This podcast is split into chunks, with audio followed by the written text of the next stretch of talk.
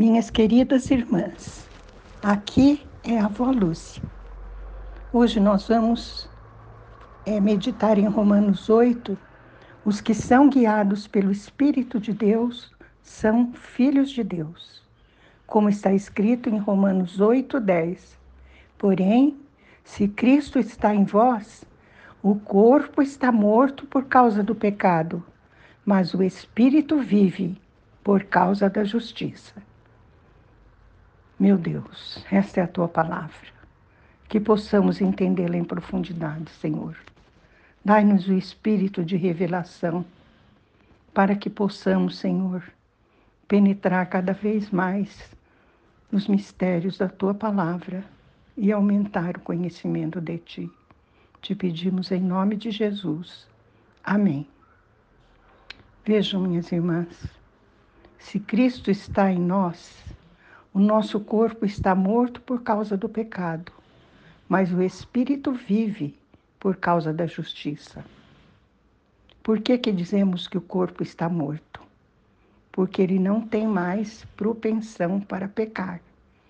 Como está escrito também no versículo seguinte, no versículo 11: E se o espírito daquele que ressuscitou dos mortos a Jesus habita em vós, aquele que ressuscitou dos mortos a Cristo Jesus, igualmente vos dará vida a seus corpos mortais, por intermédio do seu Espírito que habita em vós.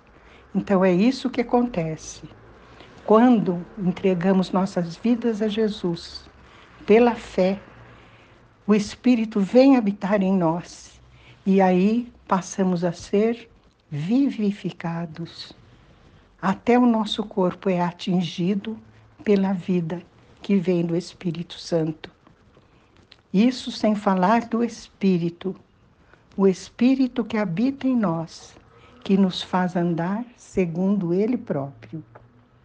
Romanos 12, 13 diz: Portanto, irmãos, estamos em dívida, não para com a natureza carnal, para andarmos submissos a ela. Porque, se viverdes de acordo com a carne, certamente morrereis.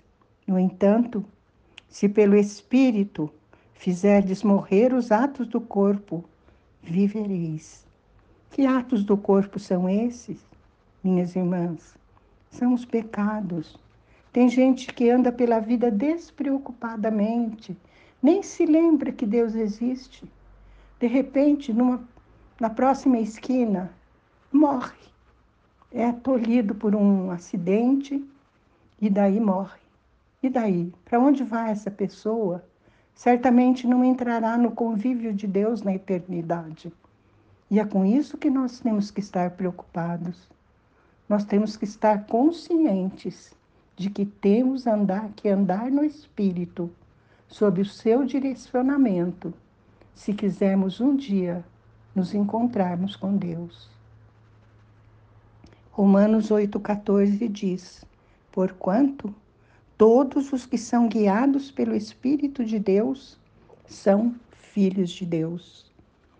Este versículo nos diz que nem todos são filhos de Deus, somente aqueles que são guiados pelo seu Espírito. Então, eu me lembro que minha mãe, quando eu era criança, dizia: todo mundo é filho de Deus.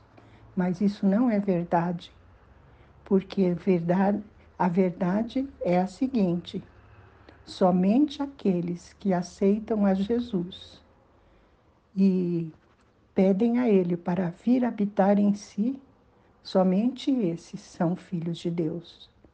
Você quer ser uma filha de Deus, minha querida irmã? Vamos orar. Pai querido, nós te pedimos em nome de Jesus que nós possamos aprender a ouvir a voz do Espírito Santo que fala em nosso interior, que nos dirige, que nos conduz pelo caminho certo, pelo caminho da salvação. Meu Deus, que mais pessoas possam ter essa compreensão, Senhor de que é necessário entregar as vidas a Jesus para um dia gozar da vida eterna com Ele. Isso te pedimos em nome de Jesus. Amém.